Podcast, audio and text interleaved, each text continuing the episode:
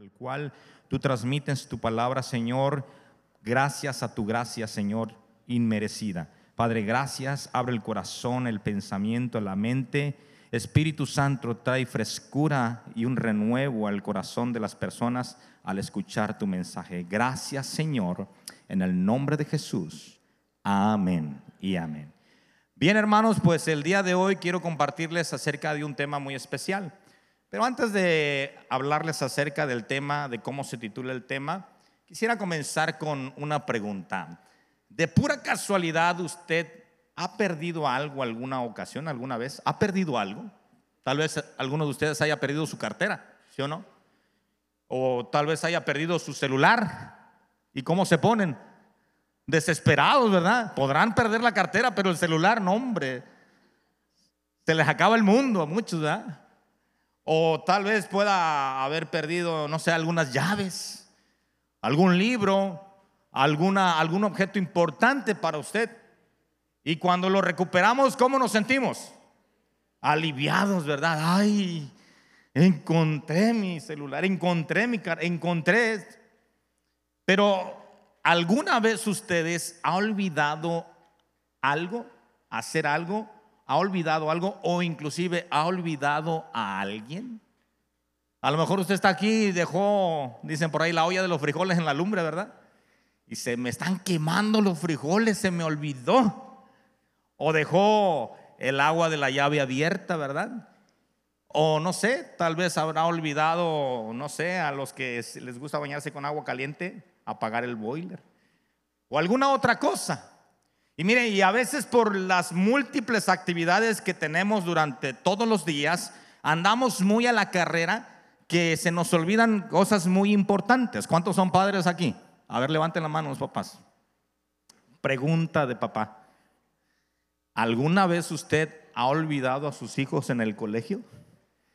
Que diga, como que me hace falta algo, como que me hace falta pasar por alguien, como que algo me hace falta, ¿verdad?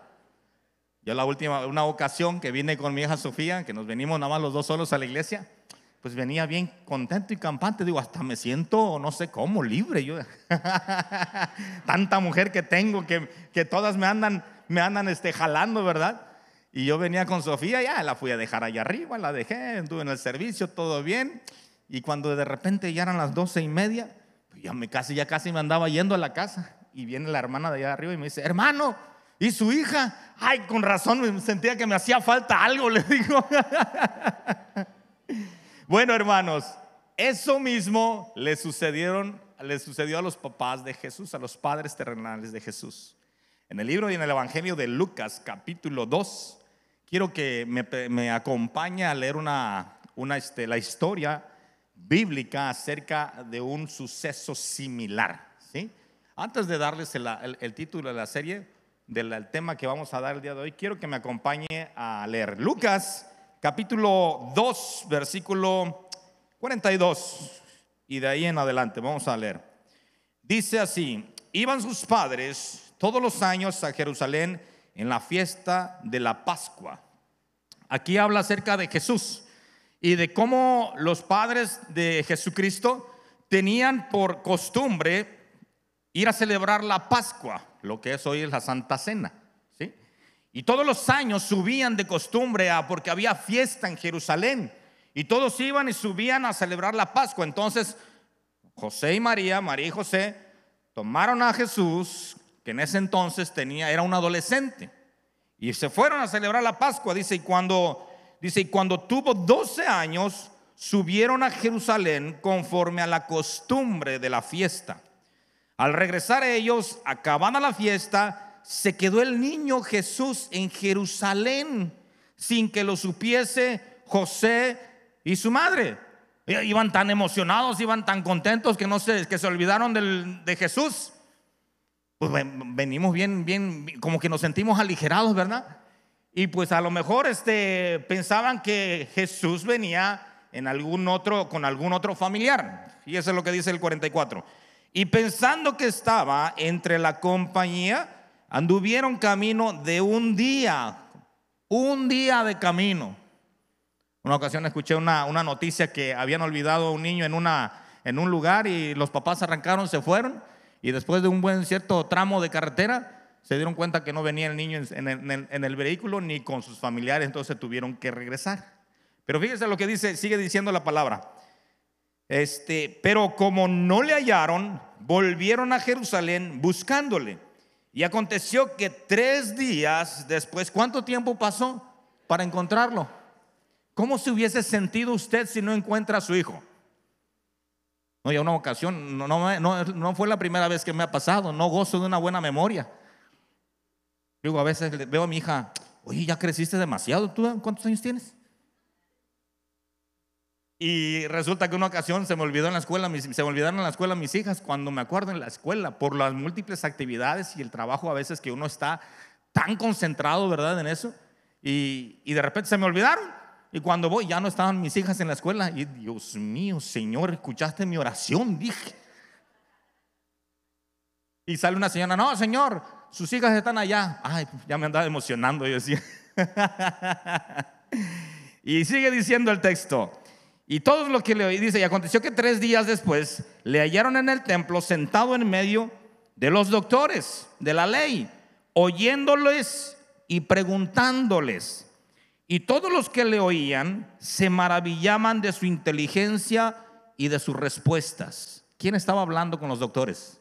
Jesús, tranquilo. Mientras los papás estaban como desesperados, buscándolo. Sigue diciendo. Cuando le vieron, se sorprendieron y le dijo su madre, hijo, ¿por qué nos has hecho así? ¿Por qué nos has hecho esto? ¿Y qué le dijo este qué le dijo el Señor Jesús? Jesús dice, "He aquí", dijo, decía María, "He aquí, tu padre y yo te hemos buscado con angustia." Entonces se les dijo, "¿Por qué me buscabais?" No sabía es que en los negocios de mi padre me es necesario estar. Fíjense bien, los evangelios, los evangelios sinópticos nos hablan muy poco a veces de la infancia de Jesús. De hecho, todos los evangelios, los cuatro evangelios, nos hablan muy poco de la infancia de Jesús, nos dan muy pocos datos. Solamente Lucas y Mateo son los que nos aportan un poco más de datos de la infancia de Jesús. Ahora, la cuestión aquí es que los evangelios no escribieron para redactar la biografía de Jesús, sino para darnos una visión panorámica de la vida importante y de la misión y el propósito de Jesús en esta tierra, que fue la de salvar, salvarnos a nosotros. Pero cuando los evangelios se juntan, juntan todas, todas sus, este, sus, este, sus expresiones, sus escritos, se armonizan. Y esa, esa armonía que dan nos dan un panorama claro y visible de Jesús. Así es que cuando nosotros vemos un pasaje en la Biblia que nos habla de la vida de Jesús, también va a ser repetido en otro evangelio y vamos a encontrar mayores riquezas de la vida acerca de Jesús. Pero en este pasaje lo que más me llama la atención es el versículo 52. Quiero que lo lea conmigo. Fíjese bien. El versículo 52 nos habla acerca de algo muy importante, de algunas características importantes que Jesús tenía, que son las que nosotros debemos de reflejar en nuestras vidas. Dice en el versículo 52, y Jesús crecía en qué? ¿Y qué, en qué más? ¿Y en qué más? Amén. Y Jesús crecía en sabiduría y en estatura y en gracia para con Dios y los hombres. Hermanos, y aquí podemos ver exactamente el tema. Esta es una pequeña serie que armé. Hoy les voy a dar un tema, un, título de esta serie, un mensaje de esta serie. Y vamos a ver las cuatro dimensiones del crecimiento. Las cuatro dimensiones, si usted quiere anotar, anótele. Las cuatro dimensiones del crecimiento. Cuando dice, y Jesús crecía en sabiduría, cuando nos habla de la palabra sabiduría, nos habla del espíritu, del área espiritual y del área intelectual. Esa es la primera dimensión. Nada más se las voy a repasar para en el momento que me inviten nuevamente a predicar, les doy la siguiente. Y en estatura nos habla del aspecto físico, de la dimensión física que tenemos que cuidar. Pero también nos habla, dice, y en gracia para con Dios. Y cuando nos habla de en gracia para con Dios, nos habla de la dimensión del fruto que nosotros debemos de generar para adorar y exaltar a Dios. Y cuando nos habla, dice, en gracia para con Dios y los hombres, nos habla de la cuarta dimensión también, que cuál es el área social, que nosotros hemos sido llamados para vivir en sociedad y para poder dar ejemplo a la sociedad. Las cuatro dimensiones del crecimiento. Ahora escuchen bien, la palabra crecía, recuerden bien que nos habla de un desarrollo, de un aumento, pero este aumento no venía por sí solo. Este aumento era provocado por la relación que Cristo tenía con el Padre. Jesucristo buscaba una relación profunda con Dios. Era provocado porque así como un árbol crece y para que crezca echa raíces profundas, el árbol mientras más crece sus raíces son fuertes. Y Jesucristo, la relación que tenía con el Padre era una relación profunda. Era una relación de intimidad, era una relación que tenía con, con, con, con el Padre que lo hacía que este, fortalecerse en esas áreas. Así es que Cristo crecía porque su relación con el Padre era profunda y esa relación produció un aumento, escuche bien, un aumento en el conocimiento de la sabiduría y el poder de Jesús para prepararse para su ministerio y propósito que él tenía. Y hermanos, y esta es, una, esta es un área que nosotros debemos de trabajar. Necesitamos crecer en esta área. Crecer en sabiduría abarca nuestra área espiritual e intelectual. Por eso es que le he titulado a esta serie Las cuatro dimensiones del crecimiento. Y hoy vamos a hablar de la sabiduría. La sabiduría. La pregunta es, ¿cómo puedo crecer en sabiduría? ¿Qué debo de hacer para crecer en sabiduría? Para comenzar, debemos, debemos de saber que existen diferentes clases de sabiduría. La escritura nos habla de diferentes clases de sabiduría. Está la sabiduría espiritual, la que proviene de Dios, pero también está la sabiduría animal, terrenal diabólica. El día de hoy vamos a hablar de la sabiduría que proviene de Dios, aquella que nos capacita para poder agradar y adorar a Dios y para podernos conducir correctamente en esta vida. Proverbios 1.7, un versículo muy conocido por todos nosotros, nos dice que el principio de la sabiduría, que es? Es el temor al Señor. Y dice que los necios la desprecian, desprecian la sabiduría y la enseñanza. Un necio no, no, no puede comprender, no, no es enseñable. Pero aquel que teme a Dios ha aprendido a conducirse y a caminar por medio de la sabiduría. Escuche bien esto, cuando conocemos a Dios, comenzamos a tomar decisiones sabias. Porque comenzamos a dejar aquellas cosas que nos perjudican en nuestra vida. Empezamos a actuar con conciencia, con temor a Dios. Empezamos a actuar de una manera que sabemos que el pecado es incorrecto y que tenemos que alejarnos de él. Porque empezamos a actuar con temor reverente a Dios. esto no lo puedo hacer. Es como cuando un hijo, ¿verdad? El papá les enseña a comportarse bien y cuando es probado, cuando está solo. Y cuando está solo ese niño y le, inducen a querer hacer algo malo, ellos mismos dicen, no, esto no lo debo hacer porque mi padre, sé que mi padre no me ha enseñado esto. Entonces empezamos a actuar con, ¿cómo? Con sabiduría, porque el temor a Dios, el temor a Dios es el principio de la sabiduría. Y el temor nos enseña, nos orilla a precisamente a guardar nuestra vida y a poder entender que tenemos que tomar sabias decisiones. Amén. El temor a Dios genera una relación con Él, porque ahora Dios está en tu pensamiento. Se vuelve una relación activa, no una relación pasiva. Ahora no debo actuar impulsivamente, ahora actúo conscientemente y sabiamente. Entonces, para crecer en sabiduría tenemos que generar, ¿qué tenemos que generar? Una relación con Dios. Para crecer en sabiduría tenemos que generar una relación con Dios. Y miren, una relación con Dios produce temor a Dios. Y esto nos ayuda a conducirnos de manera correcta. Tú debes de saber que nuestras relaciones o nuestras amistades influyen en nuestras decisiones, ¿sí o no? Nuestras amistades influyen en nuestras decisiones.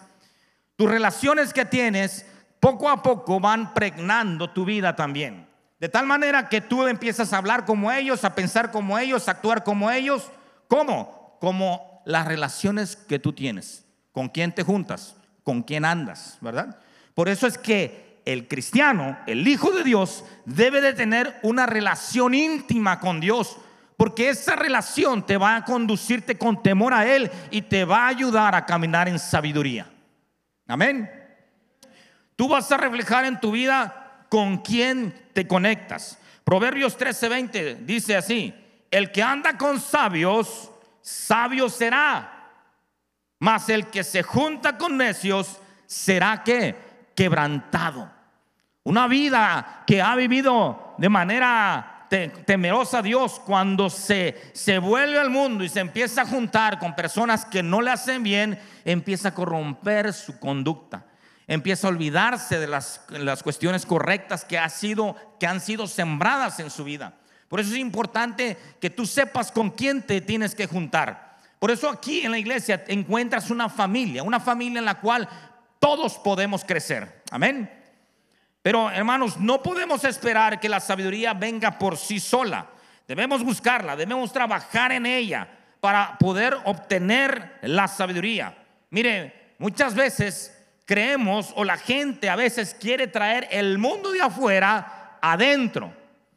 Lo quiere traer y quiere que como afuera fueron reconocidos por lo que eran, aunque estaban vacías, muchas veces quieren aquí ser reconocidos por lo que hacen o por lo que saben.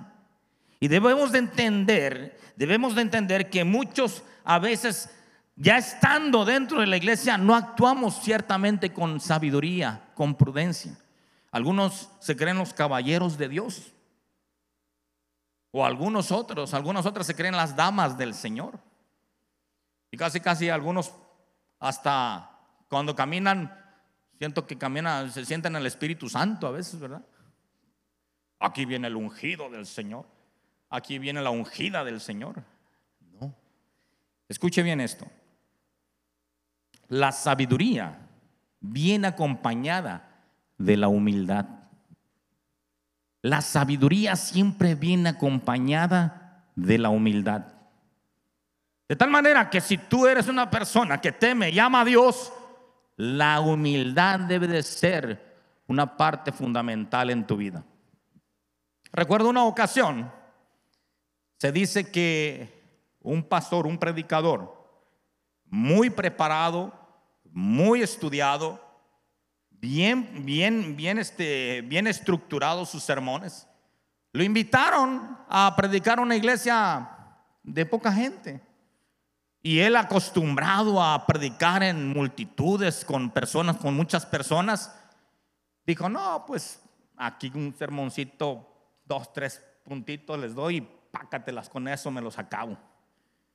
Y sí, agarró y se sube al púlpito y se sube bien, así empoderado, como diciendo, aquí yo puedo.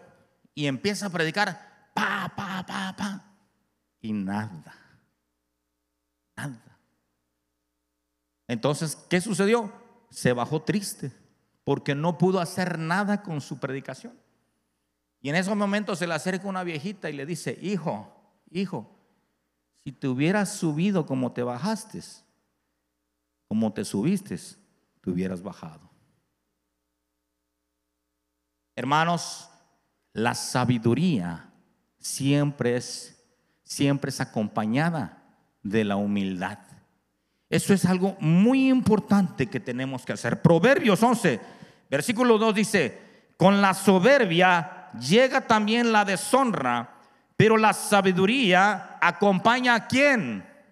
A los humildes. ¿Cuántos humildes hay aquí? A ver, levanten la mano. Ah, ya no es humilde porque está levantando la mano. Mira, nada más está presumiendo la humildad. Usted nada más solito ahí. Nada más diga amén. Amén. ¿Cuántos humildes hay aquí? Amén. Eso. Muy bien. Bien. Dice que la soberbia llega también, con la soberbia llega también la deshonra, pero la sabiduría acompaña a los humildes. Mira, la palabra soberbia procede en este texto del hebreo sadón, que significa arrogancia y presunción.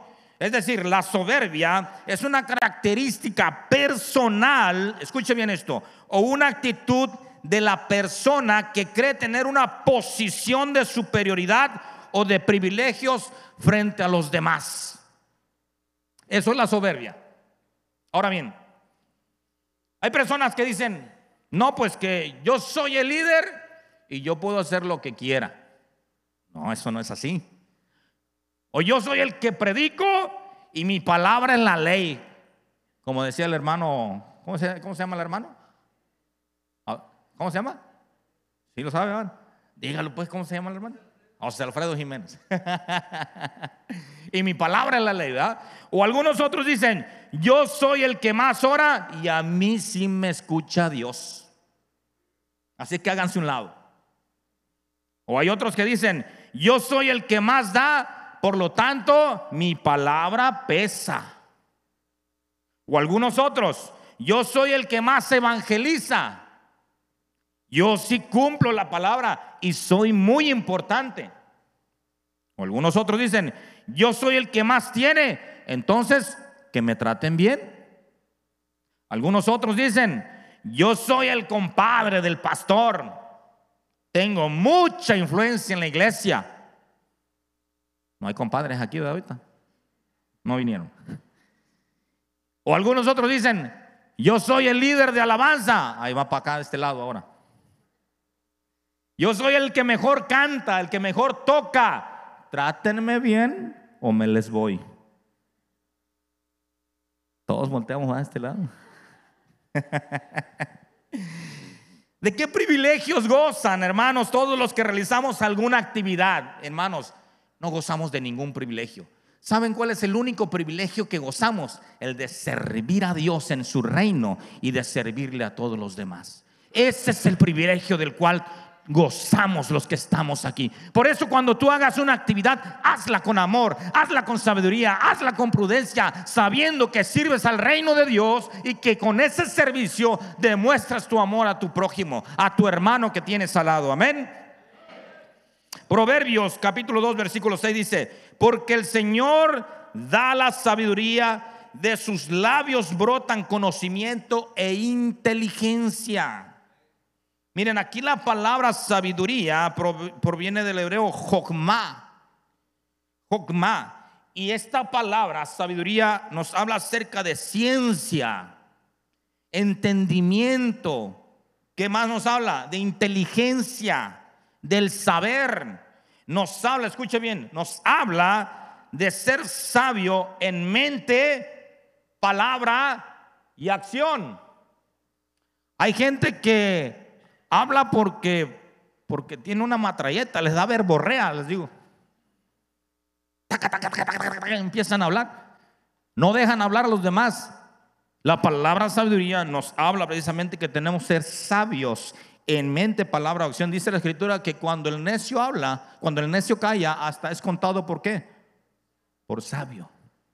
Entonces, esta área de la sabiduría no simplemente abarca el estado espiritual del hombre, también abarca el estado intelectual del hombre. La sabiduría también proviene del griego sofía. Y esto nos habla de un conocimiento intelectual o espiritual. En los tiempos de Cristo, los griegos helenizaron esas regiones y con su filosofía invadieron lo que es Judea y Roma. Y todos ellos hablaban de la filosofía y hablaban acerca de la sabiduría como un conocimiento elevado, un hombre, de, un hombre una mujer de pensamientos elevados. Por eso es que abarca el intelecto y el espíritu. Y la sabiduría de Dios no solo, escuchen bien, no solo transforma nuestra mente, también cambia nuestra forma de hablar y de actuar, ¿sí o no? También cambia nuestra forma de hablar y de actuar. Por un tiempo yo estuve trabajando en obra y, nuestros hermanos albañiles y todos los que trabajan en obra pues tienen su, su estilo de hablar, ¿sí o no? Y de tanto que me juntaba con ellos ya salía hablando igual que ellos. Yo no sé con quién te juntas, pero tu lenguaje tiene que denotar que eres un hijo y hija de Dios. Amén. Escuchen bien esto. Nosotros somos el reflejo de nuestros pensamientos. Lo que tú piensas se refleja en lo que tú haces. Lo que tú constantemente te estás llenando en tu mente, tarde que temprano lo vas a llevar a la práctica. ¿Sí o no? Si Dios es tu pensamiento, tu manera de hablar y de vivir deberá reflejar a Cristo en ti. Vamos a ver qué dice Santiago capítulo 3. Santiago capítulo 3, versículo del 13 al 18. Santiago 3 del capítulo 13 al 18. Dice así, ¿quién es, ¿quién es sabio y entendido entre vosotros? Muestre por la buena conducta sus obras en sabia que mansedumbre. Pero si tenéis celos amargos y, con, y contención en vuestro corazón, no os jactéis ni mintáis contra la verdad porque esta sabiduría, dice, no es la que desciende de lo alto, sino terrenal, animal y diabólica. Son las tres clases de sabiduría aparte de la que les estoy hablando. Porque donde hay celos y contención, allí hay perturbación. Y toda obra perversa, pero, y toda obra perversa, dice, pero la sabiduría que es de lo alto es primeramente pura, después como pacífica, amable, benigna, llena de misericordia, de buenos frutos, sin incertidumbre ni, ni hipocresía. Ah, no me lo pusieron acá de este lado. ¿ah? Bien, alguien dijo, escúchame lo que alguien dijo. Algunos hombres y mujeres se vanaglorian de sus pensamientos elevados, pero estos pensamientos nunca alcanzan el plano de la acción, serán infructuosos. El poder del pensamiento depende de su manifestación en hechos. Hermano, tú puedes tener en tu pensamiento la palabra de Dios, pero si no la llevas a cabo, no sirve de nada. Tú puedes tener pensamientos elevados, pero podrás ser moralmente equivocado. Tú puedes tener pensamientos buenos, pero si no los llevas a la práctica, no sirve de nada. Tú puedes tener pensamientos que digan, ah, caray, yo sé que lo que estoy pensando es correcto, pero ¿por qué hago lo que no quiero hacer? Porque tus pensamientos hablan de la condición muchas veces de tu corazón cuando los llevas a la práctica salen de ti y se llevan a la práctica y manifiestas son las obras de la carne, dice la palabra de Dios. Porque nuestra mente está llena muchas veces de pensamientos contaminados. Pregunta, ¿cómo son tus pensamientos? ¿En qué constantemente estás pensando? Hay una canción antigua que dice, mi pensamiento eres tú, Señor mi pensamiento eres tú, Señor. ¿Han escuchado esa canción? ¿Sí? Eso ya son de los años ahí de... Uh. Dice, por las mañanas yo despierto en ti y por las tardes yo medito en ti y por las noches yo me acostaré. Mi pensamiento eres tú. ¿Sí me entono bien, hermanos?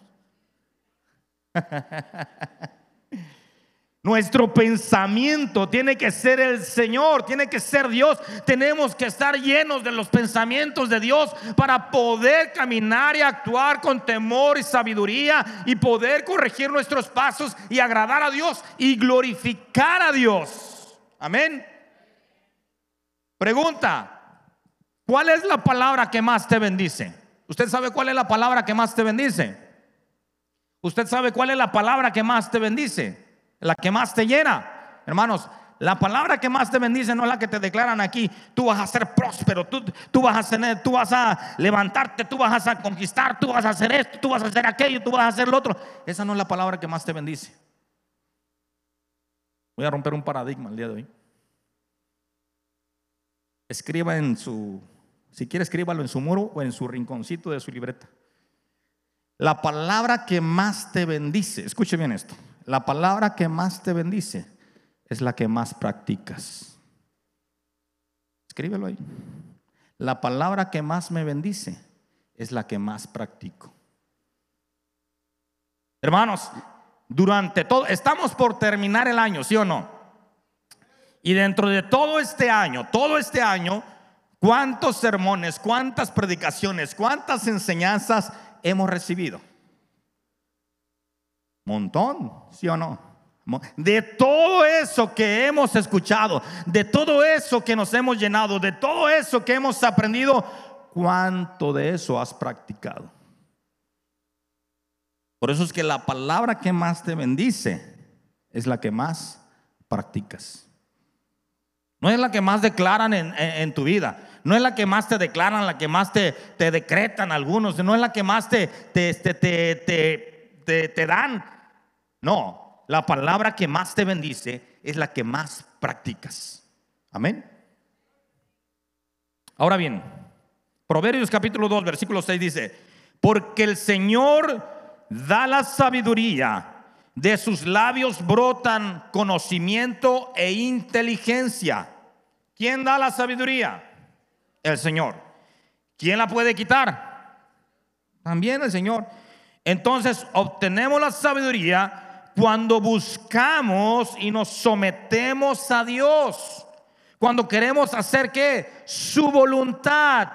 Encontramos la sabiduría cuando nos me someto a Dios, Señor, quiero hacer tu voluntad. Ayúdame a hacer tu voluntad. Pero para someternos a Dios necesitamos tener una relación con Dios. Necesitamos ir a esa fuente de sabiduría.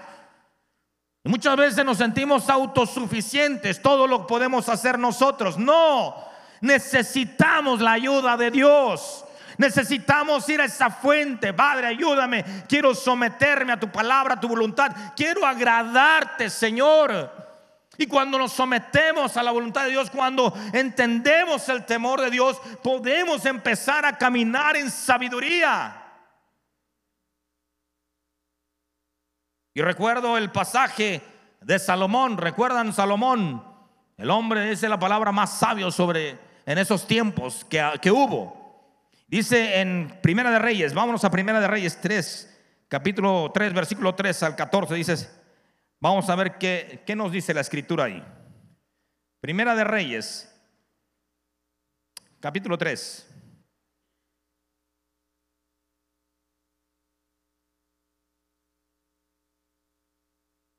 Le decía a nuestro hermano Gerardo que ayer mi esposa me regaló una Biblia y que ya cuando uno trae una Biblia ya muy usada, ya uno ya conoce su arma.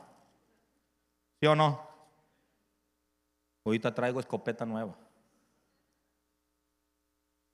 Así que me estoy adaptando. Amén. Primera Reyes capítulo 3, versículo 3. Dice que ahí nos habla acerca de cómo Salomón quería complacer al Señor y hacer su voluntad y le pidió sabiduría primeramente. Vamos a ver. Dice, mas Salomón amó a Jehová andando en los estatutos de su padre David. ¿Quién le enseñó a Salomón? David. Le transmitió la enseñanza a Salomón. Solamente sacrificaba y quemaba incienso en los lugares altos. E iba el rey de Gabaón porque aquel era el lugar alto principal y sacrificaba allí mil holocaustos, sacrificaba Salomón sobre aquel altar. Y se le apareció Jehová a Salomón en Gabaón una noche en sueños y le dijo, Dios, pide lo que quieras que yo te dé. Hermano, si Dios te dijera eso, ¿qué le pedirías? ¿Qué le pedirías? Si usted cierra los ojos y pide lo que tú quieras, a lo mejor algunos cuando abrían los ojos ya no estuviera su marido.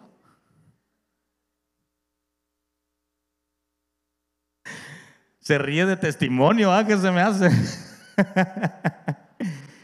Si Dios te dijera, pídeme lo que quieras, ¿qué le pedirías? Y mira lo que pasó aquí.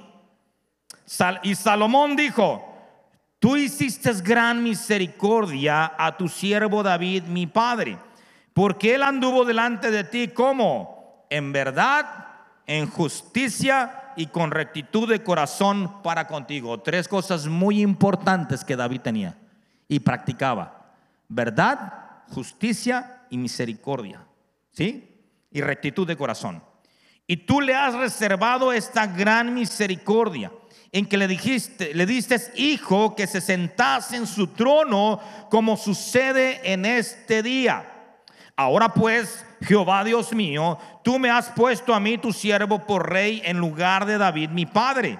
Y yo soy joven y no sé cómo entrar ni salir y tu siervo está en medio de tu pueblo al cual tú escogiste, un pueblo grande que no se, no se puede contar ni numerar por su multitud.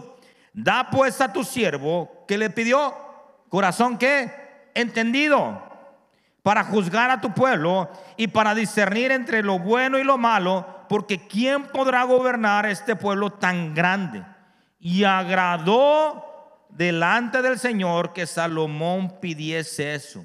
¿Y cuál fue la respuesta? Y le dijo Dios, porque has demandado esto y no pediste para ti muchos días, ni pediste para ti riquezas, ni pediste la vida de tus enemigos, sino que demandaste para ti inteligencia, en otras versiones dice sabiduría, inteligencia para oír juicio. He aquí, dice, he aquí, lo he hecho conforme a tus palabras. He aquí que te he dado corazón sabio y entendido por tanto que no ha habido antes de ti otro como tú, ni después de ti se levantará otro como tú. Y el versículo 13 me encanta, dice, y aún también te he dado las cosas que no pediste, riqueza y gloria, de tal manera que entre los reyes ninguno haya como tú en todos tus días. Escuchen esto. Salomón quería complacer al Señor y hacer su voluntad. Y cuando le pidió sabiduría, primeramente él actuó con temor a Dios y presentó un sacrificio. Y la palabra nos enseña que el principio de la sabiduría es el temor a Jehová. Entonces, cuando nosotros estamos dispuestos a sacrificar lo más importante de nuestra vida a Dios, Dios se complace en nosotros. Una generosidad amplia abre el corazón al del Dios generoso que es. Y Dios nos bendice aún más todavía. Salomón fue generoso con su sacrificio, con lo que presentó al Señor. ¿Qué estamos dispuestos a sacrificar? que estamos dispuestos a dar, que estamos dispuestos a traer al altar y decir, Señor, esto es lo que me cuesta trabajo dejar, ayúdame, lo presento delante de ti. Y cuando actuamos con esa, con esa sabiduría, con esa, con esa inteligencia, Dios empieza a derramar su bendición. Dice la palabra que Dios le dio a Salomón no simplemente sabiduría, sino que le dio aún todo aquello que no le había pedido. Cuando tú te rindes al Señor, cuando entiendes que tienes que someter tu voluntad a Dios y sometes tu vida, sometes tu carne, sometes tus pensamientos y buscas el reino de Dios y su justicia, lo demás es añadidura. Dios te da eso y aún las cosas que no le has pedido. ¿Alguna vez Dios te ha dado algo que no le has pedido? Que no te lo esperabas y te llegó. Ah, me llegó esto, no le esperaba y Dios te sorprende. ¿Por qué? Porque estás dispuesto a sacrificar algo para el Señor. Amén. Cuando buscamos la sabiduría, el conocimiento viene juntamente con ella porque entendemos que estar preparados nos hace bien. Proverbios capítulo 2, versículo 4 al 6. En la versión Palabra de Dios para Todos me encanta esta versión. Y dice así, buscad la sabiduría como si fuera como plata, como si fuera un tesoro escondido. Entonces, ¿qué dice? Aprenderás a qué? A respetar al Señor. Mira, cuando buscas la sabiduría, cuando encuentras esa fuente, aprendes a respetar a Dios en donde quiera que tú te encuentres. ¿Y qué más dice? Y sabrás lo que es conocer a Dios. Porque el Señor es el que da la sabiduría, el conocimiento y la ciencia brotan de dónde? De sus labios. Entonces la pregunta es, ¿cómo puedo crecer en sabiduría generando una relación con Dios? Es la manera que yo puedo crecer en esta dimensión. Tengo que generar una relación íntima con Dios. Esta iglesia se ha, se ha identificado porque es una iglesia de oración. Y, muy pronto vamos a comenzar el mes de las primicias.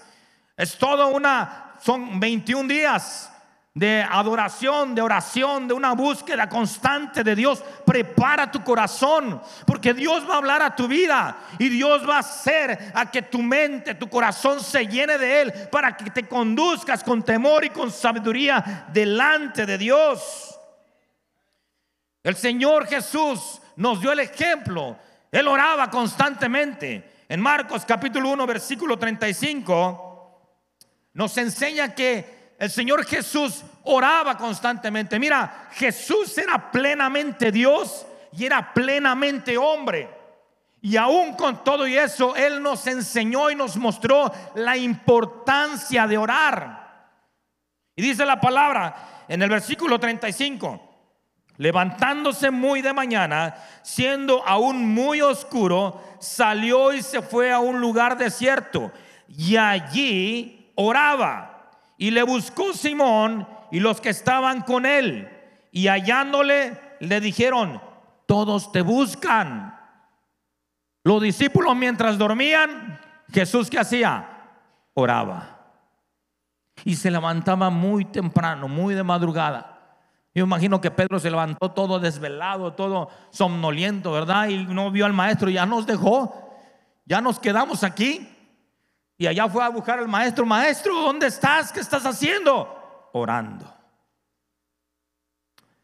¿Nos cuesta a veces orar? Sí, ¿verdad? Yo a veces veo los martes, que cuando vengo los martes, vengo así casi. ¿A dónde está la puerta? Venimos chocando algunos, ¿verdad? Tenemos que trabajar en esta área tan importante para nuestras vidas. Recuerdo que en mis días de, estudiante nos enseñaron este hábito y esta disciplina tan importante. Todos los días nos levantábamos a las 5 de la mañana, pácatelas, a orar. 5 de la mañana a orar, 5 de la mañana a orar, 5 de la mañana a orar. Y de tanto que repites ese hábito, ese hábito se queda contigo. Y a veces llegábamos y nada más decíamos aleluya y nos quedamos dormidos, hermano. Como muchos aquí presentes, ¿verdad? La necesidad de orar es tan importante para poder crecer en sabiduría. Para crecer en sabiduría tenemos que estar también en paz con Dios. No solamente necesitamos una relación, sino que esa relación que tenemos nos ayude a estar en paz con Él y en paz con los demás. Para poder actuar en sabiduría, tenemos que tener paz con Dios y paz con los hombres. Cuando no tenemos paz, actuamos por medio de los impulsos, nos volvemos personas reactivas. Recordemos, hermanos, que somos seres emocionales. Actuamos en base a nuestras emociones. Reaccionamos por medio de las sensaciones. Las sensaciones producen impulsos en nuestras vidas, ¿sí o no? Alguien te agrede y cómo reaccionamos. No, no, no, espérame, espérame que me, ahorita me lo voy a descontar. Alguien te dice algo o alguien le hace algo a tu hijo y sale la leona que tienes adentro, ¿verdad? ¿Por qué? Porque somos reactivos. Somos seres emocionales, reaccionamos, reaccionamos. Cuando tenemos paz, actuamos. Cuando no tenemos paz, actuamos por medio de los impulsos. Por eso es que tenemos que entender que tenemos que tener una relación íntima con Dios para que esos impulsos puedan ser controlados.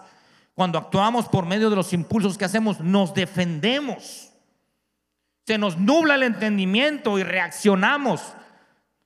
Tú puedes decir muchas cosas cuando te enojas y después de que se te pasa el enojo, reaccionas. ¿Qué dije? ¿Qué hice? ¿Por qué? Porque no estamos sometidos a la voluntad de Dios. No buscamos la presencia de Dios. Hay un pasaje muy importante que nos habla acerca de esto. En Números capítulo 20, versículo del 1 al 12. Aquí podemos ver cómo hubo una reacción en Moisés. Porque cuando reaccionamos, actuamos muchas veces como necios. Golpeamos. Números capítulo capítulo 20. Números capítulo 20, versículo del 1 al 12. Dice así.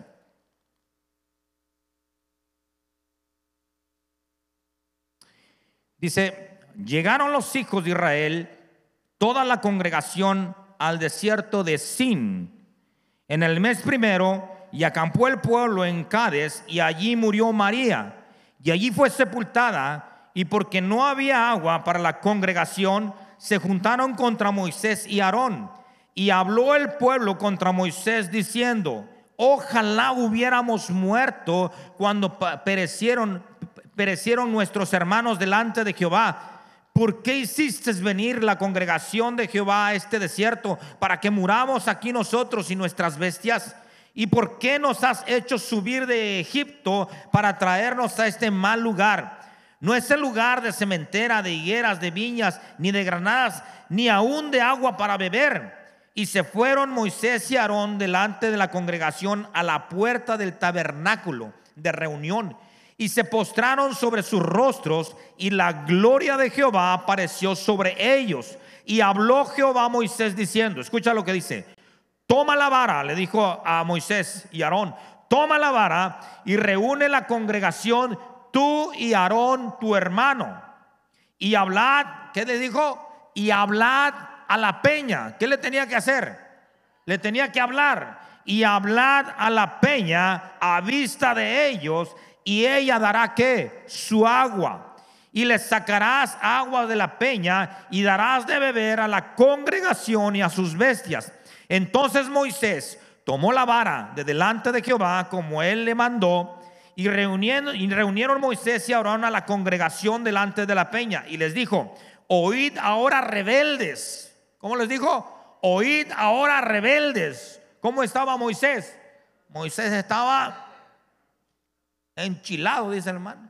Estaba bravo, pues. Óigame, para andar andar este, batallando con todo este pueblo que se quejaba constantemente, constantemente. Ellos pudieron ver cómo Dios los había sacado, ellos pudieron ver cómo Dios los había alimentado, ellos pudieron ver cómo Dios los había sustentado y aún con todo eso querían el mínimo pretexto para quejarse. Y Moisés escuchaba cada día, constantemente la queja de todos ellos. Moisés, ¿qué hizo? Reaccionó. Moisés reaccionó impulsivamente que dijo, oigan ustedes rebeldes. Sigamos leyendo. ¿Qué sigue diciendo? Entonces, dice, os hemos de hacer salir aguas de esta peña. Versículo 11. Entonces alzó su mano, alzó Moisés su mano. ¿Y qué hizo? Golpeó la peña. ¿Y qué le había dicho Dios que hiciera? que le hablara a la peña. Y golpeó Moisés y golpeó la peña con su vara dos veces y salieron muchas aguas y, bebió la congregación y sus bestias. Y Jehová dijo a Moisés y a Aarón, por cuanto no creíste en mí para santificarme delante de los hijos de Israel, por tanto, no me traéis esta congregación en la tierra que les he dado. Fíjate cómo es tan delicado cuando somos dominados por nuestros impulsos. Cuando somos dominados por nuestros impulsos, somos reactivos. Cuando somos dominados por impulsos, activamos nuestro, nuestro yo interior. Hay gente, hermanos, que está acostumbrado no a hablar, sino a golpear. Eso es algo importante que ustedes entiendan. Dios le dijo a Moisés, háblale. ¿Y qué hizo Moisés? Golpeó. Y hay muchas personas que están acostumbrados a golpear y no hablar. Y miren, muchas veces no simplemente se trata de un golpe físico, sino de un golpe con palabras. Hay personas, hay hombres y mujeres que sus palabras, dice la palabra, que son como espadas que atraviesan el corazón. Son lastimosas. Y Dios nos manda a que hablemos, no a que golpeemos. Son gente reactiva porque actúa por impulsos de sus emociones. Sienten que le hacen algo y pácatela les dan. ¿Sí o no? ¿Se ha encontrado una de esas? Y levanta el dedito, no va a decir que soy yo. Son personas que llega uno y le dice, ¿te puedo preguntar algo? ¿Qué quieres? ¿No? Corre el chamaco, se cae y en vez de ir a ver, a ver, a ver qué le pasó a mi hijo, ¿qué le hacen? Les vuelven a dar otra recalentada, otra repasada, pácatela, órale, para que entienda.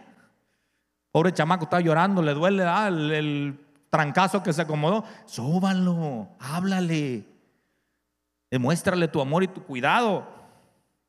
Hay personas que si bien no golpean, pero piden las cosas golpeadas tráeme esto, haz aquello, quiero las cosas ya, eres un burro, no sirves para nada, ¿para qué me casé contigo? No me entiendes. La esposa o el esposo quiere darle un abrazo, un beso a su pareja y la pareja le responde, ¿qué quieres? ¿Qué quieres? Hazte para allá. Hazte para allá. Hueles feo viejo panzón. Te ríe, de testimonio.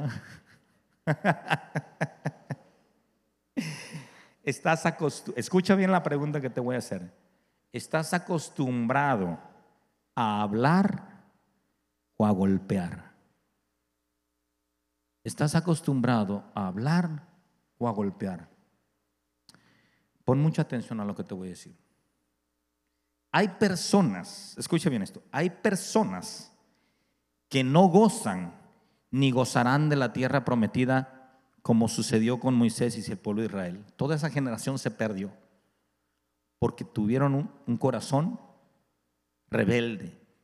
Y Moisés recibió una palabra. No es que haya fallado, sino que Dios mostró algo y dejó escrito algo en su palabra. ¿Para qué? Para enseñanza a nosotros. Ellos estaban a punto de llegar a la tierra prometida, hermanos. Nosotros estamos a punto de, entrar a la tierra prometida. Mira, estamos en el periodo de la gracia, hermanos.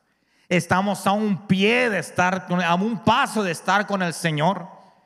¿Usted cree que allá en el, en el reino de Dios vamos nosotros a estar peleados con el hermano? Mucha gente piensa que, ah, aquel me cae mal. ¿Usted cree que allá vamos a estar en el cielo así? Con esas enemistades. Ah, no me junto con esa bolita porque no me cae bien. Ah, pero van, vienen a la iglesia. ¿Usted cree que en el reino de Dios así vamos a estar? En el reino de Dios, hermanos, vamos a tener unidad, amor. Por eso es que este tiempo es el tiempo de la gracia, el tiempo de la prueba, el tiempo del examen, el tiempo que usted se tiene que preparar verdaderamente y ver a su hermano que lo ama, aceptar a su hermano, amar a su hermano y mostrar sabiduría, inteligencia, sometimiento, amor a su prójimo. Allá no vamos a estar peleados. Escuche bien esto. Hay personas que no gozan ni gozarán de la tierra prometida porque están acostumbrados a golpear. Hay gente que no podrá disfrutar su matrimonio, no podrá disfrutar a su pareja, no podrá disfrutar a sus hijos, no podrán disfrutar a sus amigos, a sus padres, a sus hermanos, a su trabajo, ni todo lo que Dios le ha dado. ¿Por qué? Porque viven golpeando todo lo que tienen a su alrededor.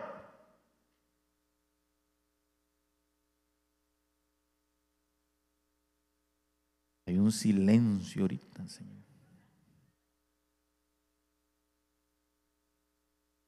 Prepara tu corazón Alista tu vida.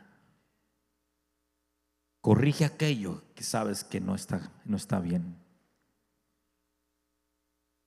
Quiero concluir con esto. La palabra enseña que Jesús crecía en sabiduría. Y si Jesús se ocupaba en crecer en sabiduría, ¿cuánto más nosotros tenemos que ocuparnos de esto? Esta es una dimensión del crecimiento, la sabiduría. Si tú estás acostumbrado, escúchame bien, a golpear es porque estás lejos de Dios. Si tú estás acostumbrado a golpear es porque has tenido un corazón duro en tu vida. Si tú estás acostumbrado a golpear es porque necesitas conocer a Jesús verdaderamente para que restaure tu vida. Si tú estás acostumbrado a golpear es porque necesitas el Espíritu Santo que obra en tu vida. Escucha bien esto, si tú estás acostumbrado a golpear es porque necesitas crecer en sabiduría. ¿Cuántos necesitan sabiduría de Dios? Primera de Corintios, capítulo 1, versículo 22 y 24. Escuchen bien esto. Inteligencia es igual a conocimiento. Quiero apúntelo ahí. Inteligencia es igual a conocimiento. Sabiduría es voluntad sometida a Dios. Sabiduría es voluntad sometida a Dios. Primera de Corintios capítulo 1 versículo 22 y 24 cerramos con esto. Porque los judíos, dice, piden señales y los griegos buscan sabiduría, pero nosotros predicamos a Cristo crucificado. Para los judíos ciertamente tropezadero y para los gentiles locura. Mas para los llamados, para ustedes, ¿cuántos han sido llamados aquí? ¿Cuántos son llamados aquí? Todos somos llamados para participar de las riquezas del reino de Dios. Para los llamados, así judíos como griegos, Cristo, poder de Dios y sabiduría de Dios. Hermanos, ¿quieres crecer en sabiduría? Acércate a Cristo. ¿Quieres crecer en sabiduría? Rinde tu vida a Él. Porque Él es la fuente de toda sabiduría. Pónganse en pie,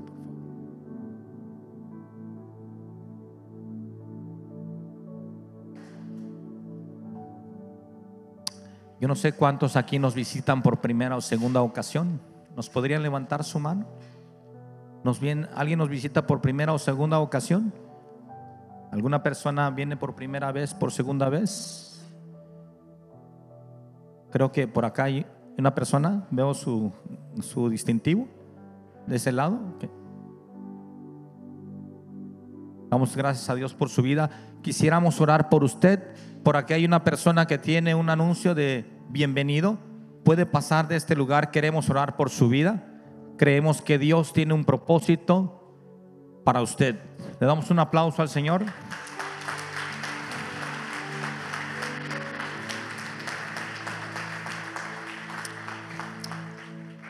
Hermanos, cuán importante es entender. Por aquí hay una señorita.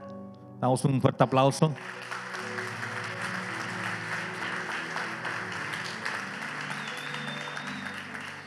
Cuán importante es entender la necesidad que tenemos de conducirnos bajo el temor a Dios para que éste rinda un fruto en nuestra vida y conducirnos con sabiduría. Dice la palabra de Dios, y Jesús crecía en sabiduría viene por primera vez, hermano, pase de este lado, por favor. Démosle un fuerte aplauso.